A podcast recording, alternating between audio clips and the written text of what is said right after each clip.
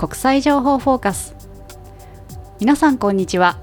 クリエイティブメディアディレクターのミキです。国際政治アナリストの菅原出です。この放送では日本のメディアではあまり取り上げられない国際政治や外交安全保障分野の重要トピックスにフォーカスを当て国際政治アナリストの菅原出さんがちょっぴりフランクに分かりやすく解説していきます。この番組は合同会社グローバルリスクアドバイザリーと NPO 法人海外安全危機管理の会の提供でお送りいたします。さて菅原さんなんと本日はゲストをお呼びしています。はい。今日は国際情報フォーカスが始まってから初めてゲストとともにお送りしていきたいと思います。記念すべき初ゲストをご紹介してください。はい。本日お呼びしておりますのはエネルギーアナリストでポスト石油戦略研究所の代表でいらっしゃいます大場則明先生です。大場さんよろしくお願いいたします。よろしくお願いします。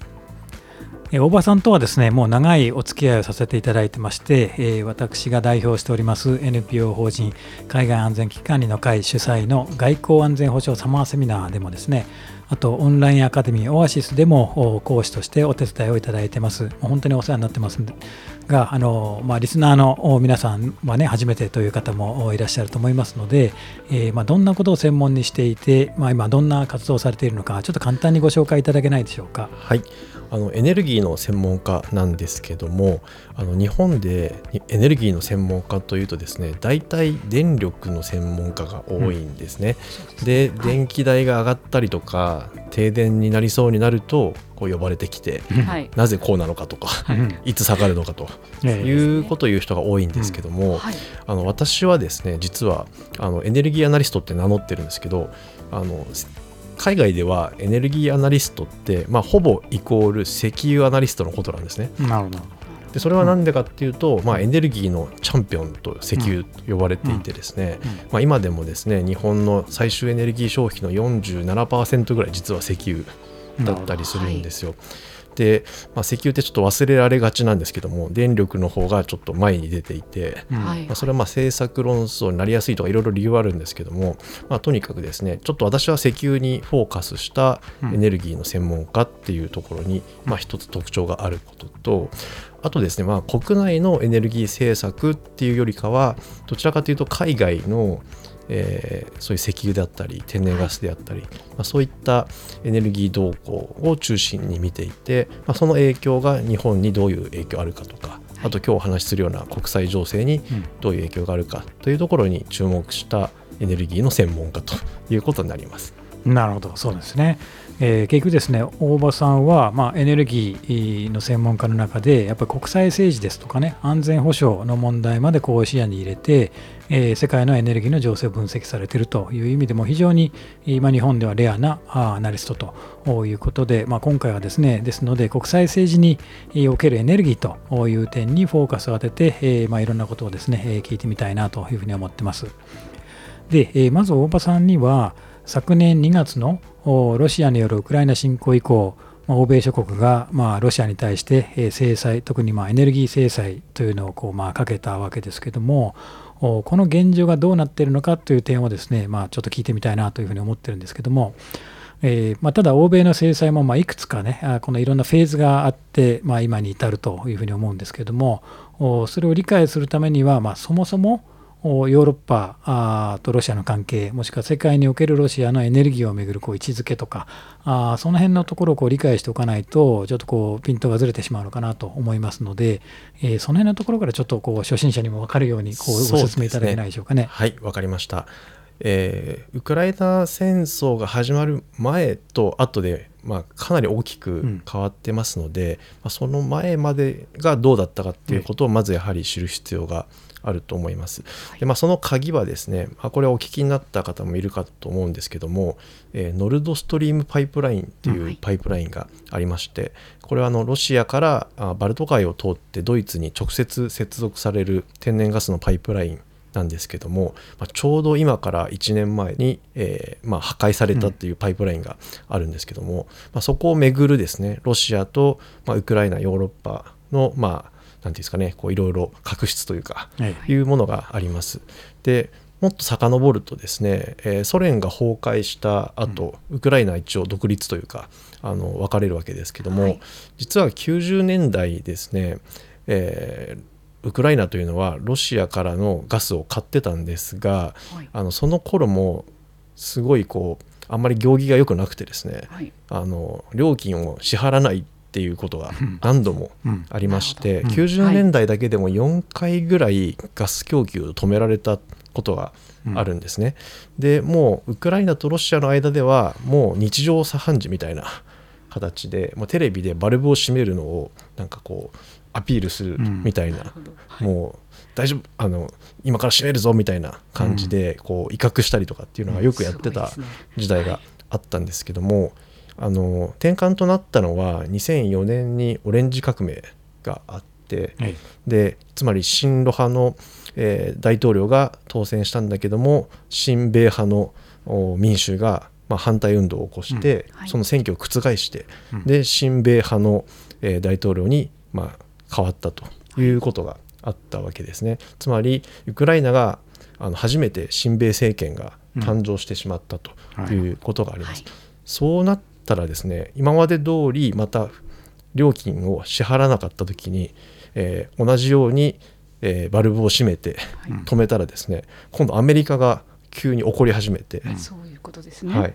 うんあのロシアがエネルギーをこうまあ兵武器にね武器に使ってくるっていう形でこそううねなんですよ。そういう形でこう言われるのが多いんですけど、まあ、そもそも支払いをしてなかったのが原因だったということがあったわけですね。なのでまあ事情を知ってる人からするとあれいつものことじゃんっていううん。感じだったんですけども親米政権だった途端に、まあ、ウクライナに対する嫌がらせだっていうふうにまあ受け止められて、うん。まあ、逆にヨーロッパアメリカからするとその今まであったいざこざをまあ清掃の具にしたみたいなところがうん。あったとなるほどですね。思います。なるほど、でそれが2004年のことですね。うん。でそのこれちょっと整理したいんですけども、お要するに、ロシアからヨーロッパにこう天然ガスを売る場合に、はいえーまあ、地理的にそれはウクライナを通過していかなきゃいけないっていうあそうですね。それそれが前提としてあるわけですね。当時、ゆえーロシアからヨーロッパ向けのええ。お天然ガスの8割近くがウクライナを経由してうん。輸出されていたとうん。いうことで、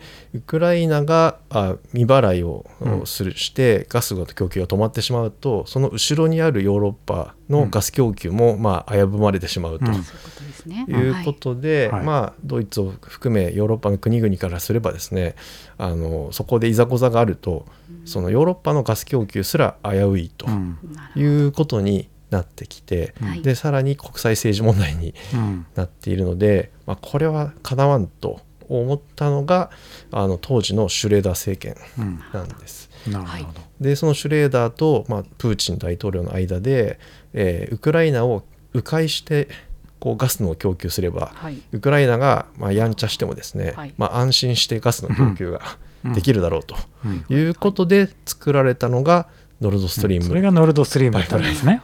なるほどです。なるほど。なんですね。はい。はい。まあ、もう一つの目的は、はいあのずっとドイツというのは脱原発運動が盛んでしたので、えあの原発をやめる代わりに、えーロシアからの安定したガス供給を得ると。いうんはう目的も当時ありました、うん。それでシュレーダー辞めたのが2005年になります。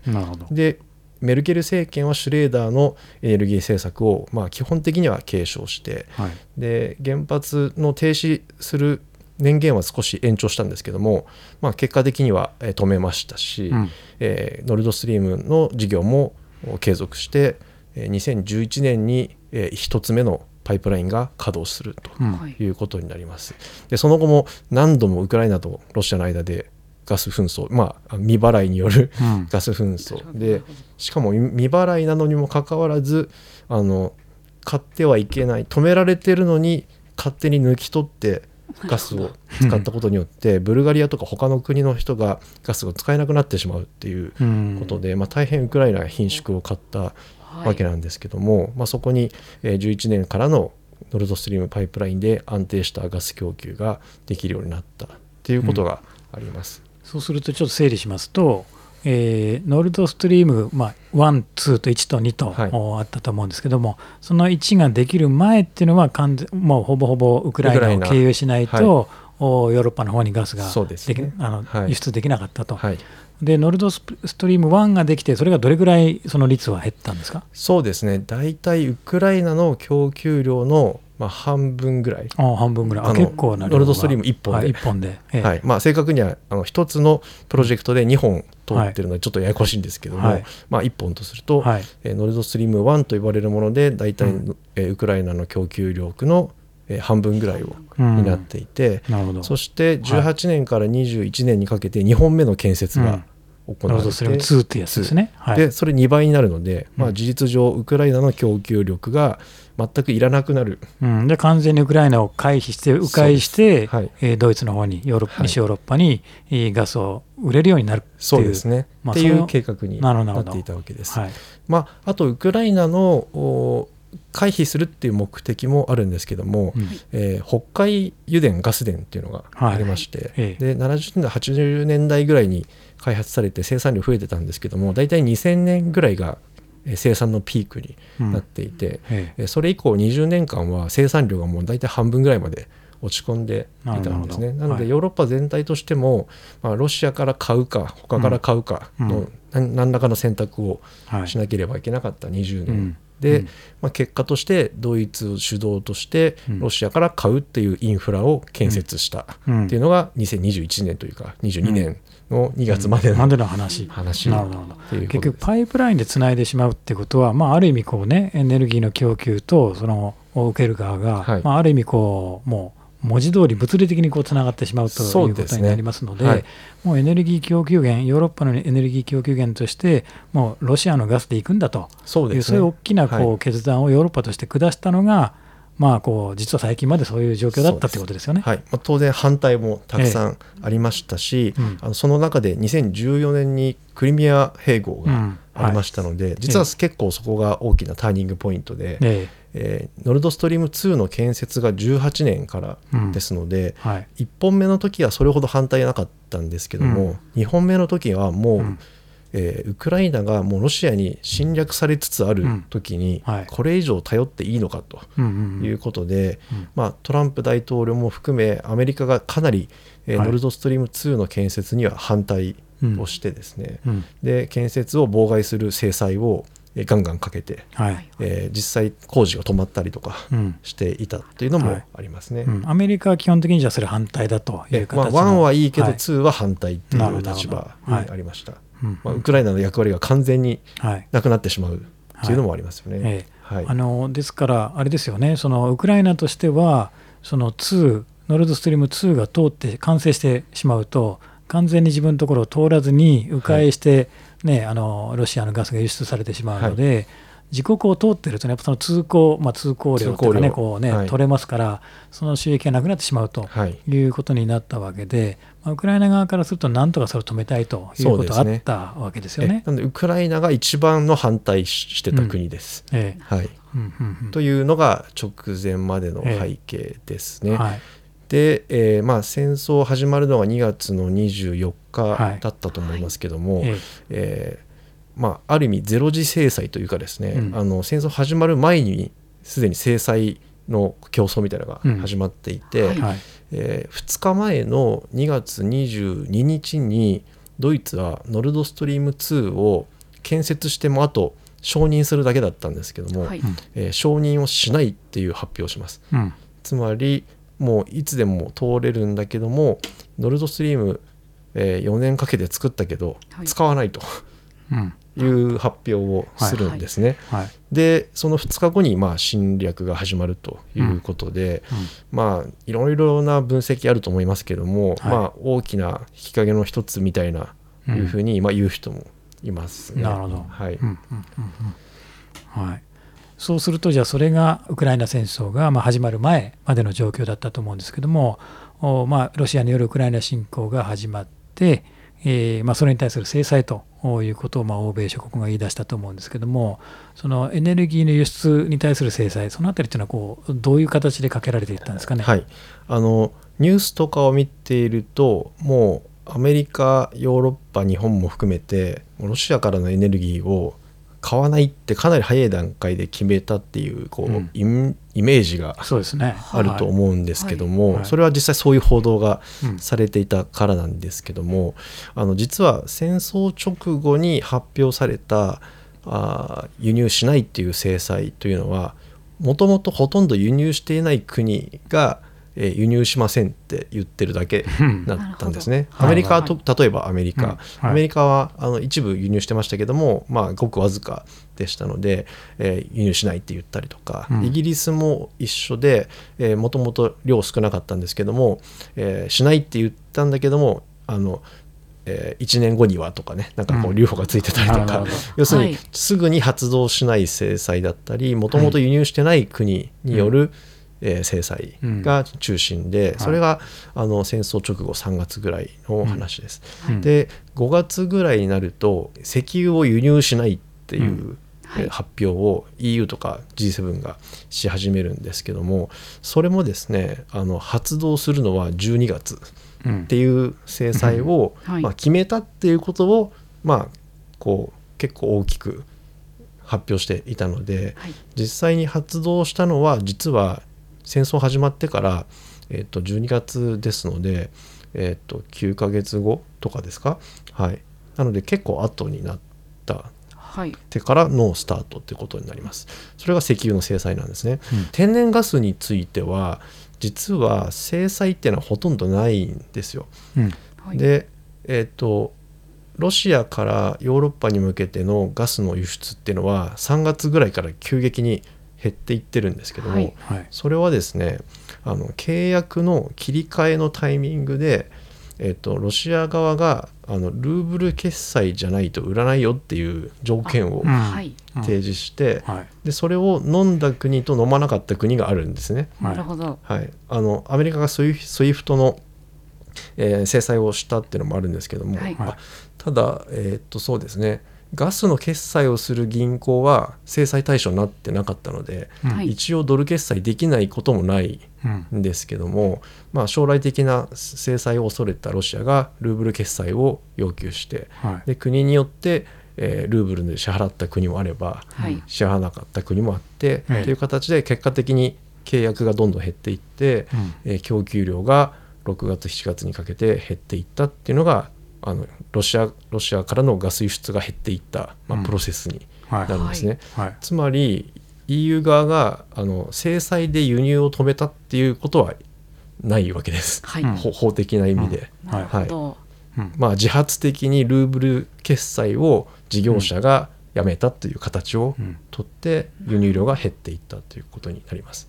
でまあ強いて言えばあのノルドストリームのガスタービンといってそのポンプですね、はい。はい。ポンプをドイツのメーカーがメンテナンスしてたんですけども、えそれの返却をしないっていう、まあ、制裁というかですね、えうん。まあ、嫌がらせというか、はい。っていうのがあってそれであのメンテナンスが遅れて生産生生産開始があ供給の開始が遅れたりとかまあいろいろこうあったんですが、あの最終的にそのおロシアが9月に、まあ、メンテナンスを理由に、えー供給が、まあ、ゼロになった瞬間があるんですけども、うんはいまあ、その直後に破壊されるということにうん。なって、まあ、うん。それ以来全く使われてないということになります。なるほどそそうすると、まあ、制裁はガスに関しては別に制裁をしてたっていうわけではないわけですね。具体的な制裁っていうのはないですね、石油に対してはええ12買わないと月以降は世の12月以降は買わないとええいうことをしたと、そうで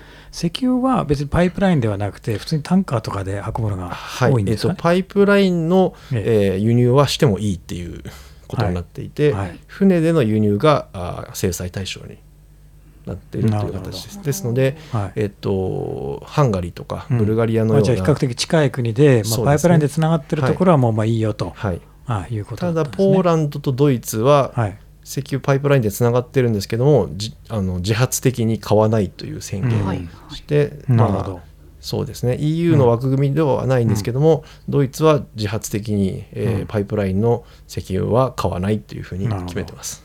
うん、だから相当あれですよね、このメディアで伝わってることのこう印象とはい。実態っていうのはかけ離れていて、そうなんですよね。なんかやっぱエネルギーって言ってもガスとね、あの石油では全然違うし、はい。それも依存している国とそうでない国でいろんな対応にね、ううグラデーションがあるというところなんかでいも、かにも打撃があるみたいなええ印象で、あの語られてるんですけども、うん。まあ後でもお話しするように実はあんまり効果がないんですよね。うん。なので、まあ、ポーズに近いところはあると思います。うん。なるほど。でガスに関しても、うん。はい。あのよくロロシアからのガスが止まったから、はい。えーアメリカからの LNG 輸入がすごく増えたみたいなうん。ことを言ったりするんですけども、はい。あの実はアメリカの LNG の輸入が増えたのっていうのはウクライナ戦争の前から増えてるんですよ。うん。はい。でその水準からほとんど変わってないので、なるほど。まあ、ロシアが止めたから増えたっていうのは、実は因果関係でいうと逆端ですね。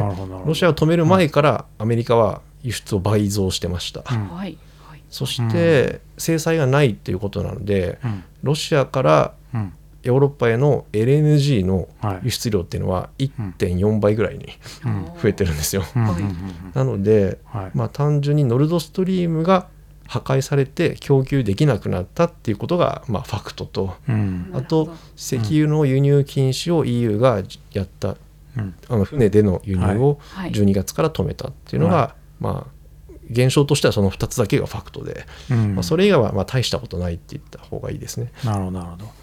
でそのノルドストリーム2のね、あ1でしたっけ、2でしたっけ？えっと、破壊された。2のラインの2本が破壊、あごめんなさい。1が、えっと、全部で4本あるんですね、はい。ノルドストリーム1が2本で、はい。2が2本あって、はい。はい。えー1の2本両方ともとはい。2の1本が破壊された、ああ、なるほど。じゃあ、ちゃんととつもう使われていた方の1が完全に破壊されて、そうですね。で2が一応半分残ってます、はいなるほど、なるほど。でまた再開しろって言ってる人もいます、うんはい、これもね、なんとなくプーチンやったみたいな話じゃない、印象がやっぱりこうすごく強いんだけども、ね実はそうじゃないっていう情報の方がね、最近有力になってますよね。そうですね。破壊直後はもうえ欧米の国際政治学者のコミュニティでははい。誰かわかんないけどとりあえずプーチンのせいってことで にしておこうっていうのでだいぶコンセンサスが できてたんですけども、あの最近になってあのハーシュとか、ええ。ジャーナリストの告発ではアメリカだっていうふうに言ってますし、えーシュピーゲルのお報道だとはい。ウクライナ新ウクライナ派のはい。勢力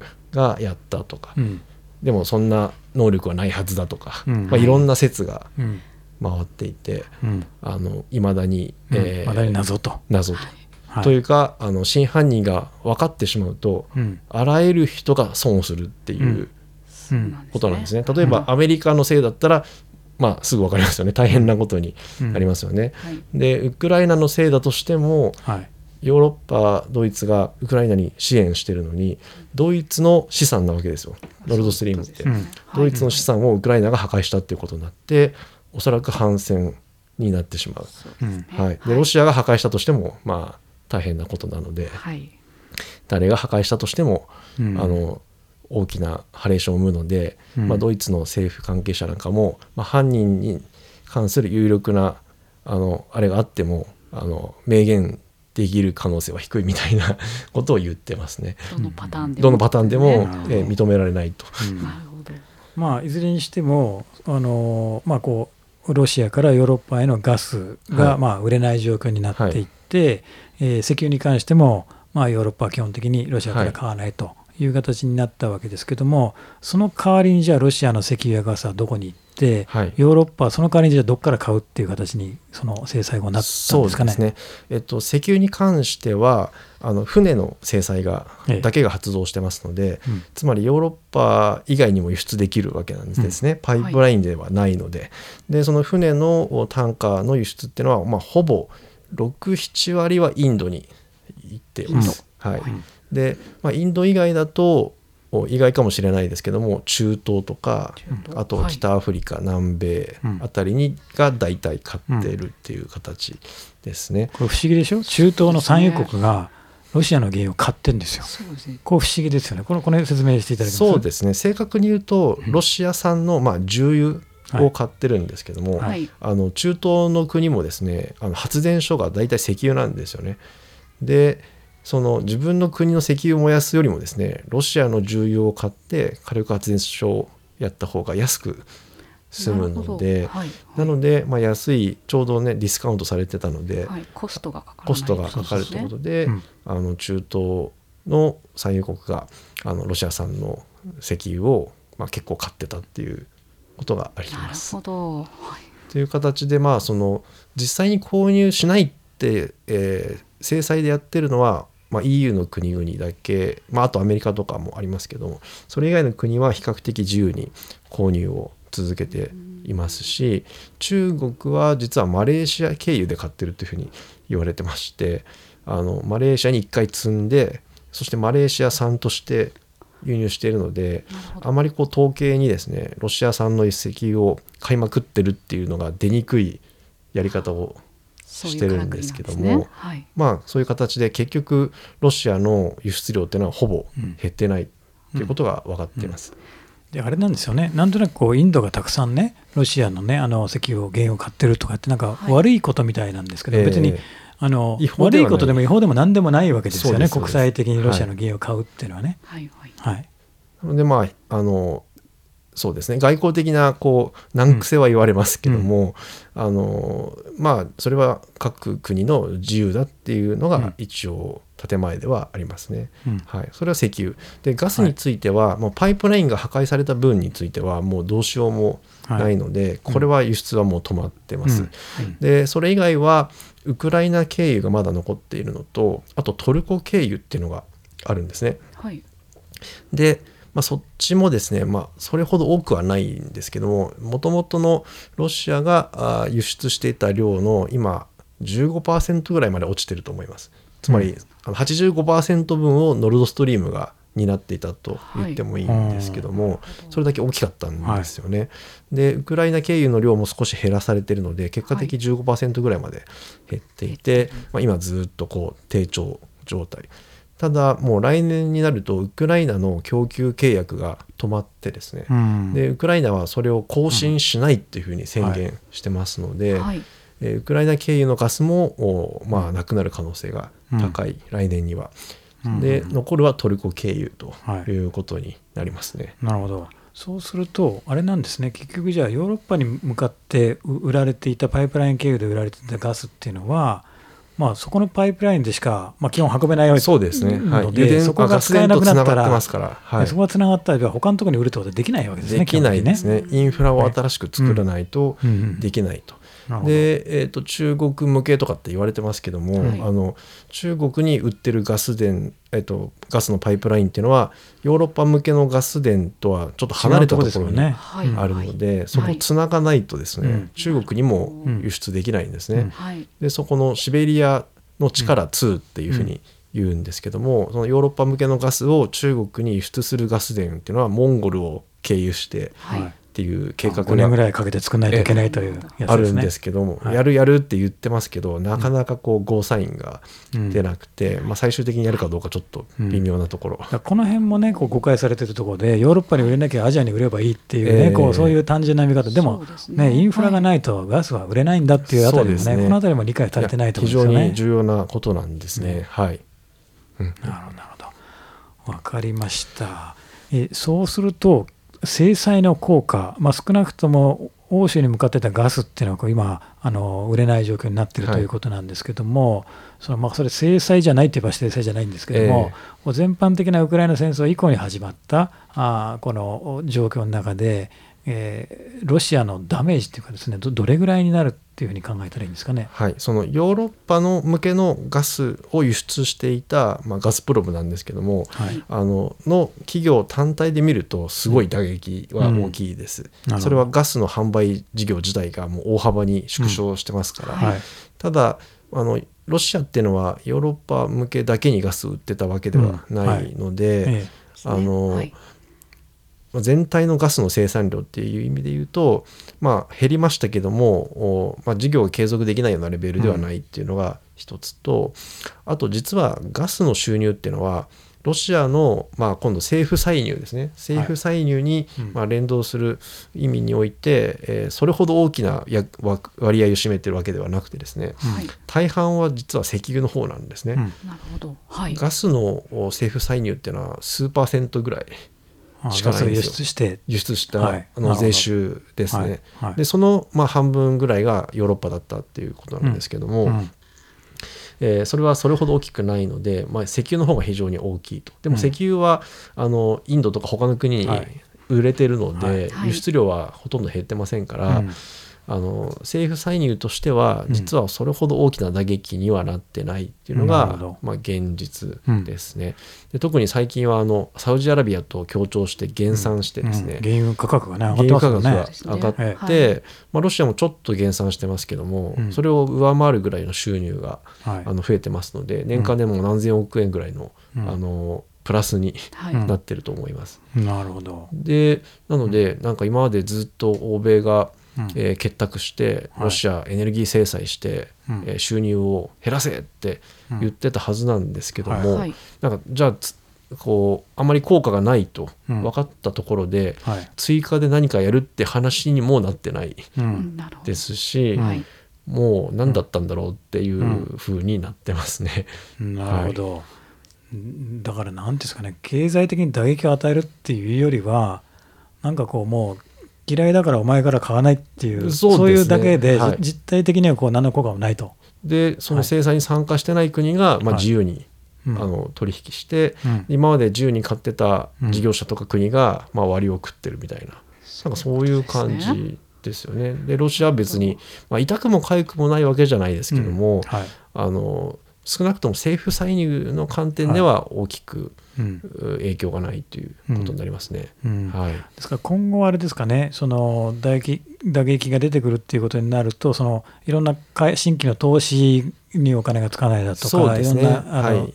機器だとか、ええ。技術だとかあ、そういうところがヨーロッパも欧米から入ってこないはい。という、そのあたりなんですかね。そうですね。欧米の技術と資本はがロシアに入り、入らなくなるっていうのは大きなリスクだと思います。うんはいなるほど。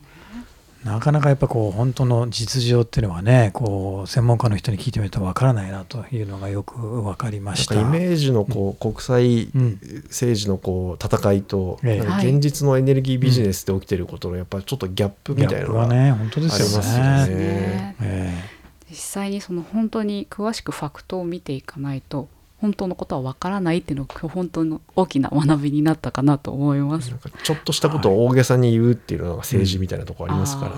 えうん確かにね。なるほど。これもうちょくちょくね、あのこの番組に大場さんをね、お呼びして聞かないとやっぱ分かんないということが今回よく分かりました。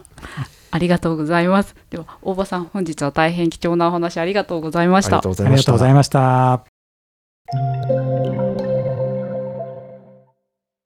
続きましてお知らせです。菅原さんが学校長を務められているオンラインアカデミーオアシスでは11月11日の土曜日にオアシスシンポジウムを開催いたします。菅原さんこのシンポジウムについて教えてください。はい、えーこのシンポジウムではエネルギー安全保障ですとか経済安全保障をテーマにして、まあ、本日ゲストでお越しいただきました大場さんと、お東京財団の首席研究員でレアメタルなんかの研究をですね、えーまあ、ご専門にされている平沼光さんを講師にお迎えして、えーまあ、ますます熾烈さを増すですね資源をめぐる大国間競争について、えー掘り下げた議論をしたいなというふうに思っております。シンポジウムの後はですね講師の先生方と参加者による懇親会も企画していますので、このテーマに関心のある人同士のネットワーキングの機会としてもお役立ていただきたいというふうに思っています。はい大変楽しみですねオアシスシンポジウムは11月11日土曜日13時から15時その後懇親会もご用意しております。詳細やお申し込みはオアシスアカデミー .jp オアシスアカデミー .jp までお願いいたします。ではお別れのお時間となりました。大場さん菅原さん本日は貴重なお話どうもありがとうございました。ありがとうございました。ありがとうございました。国際情報フォーカス。この番組は合同会社グローバルリスクアドバイザリーと NPO 法人海外安全危機管理の会の提供でお送りいたしました。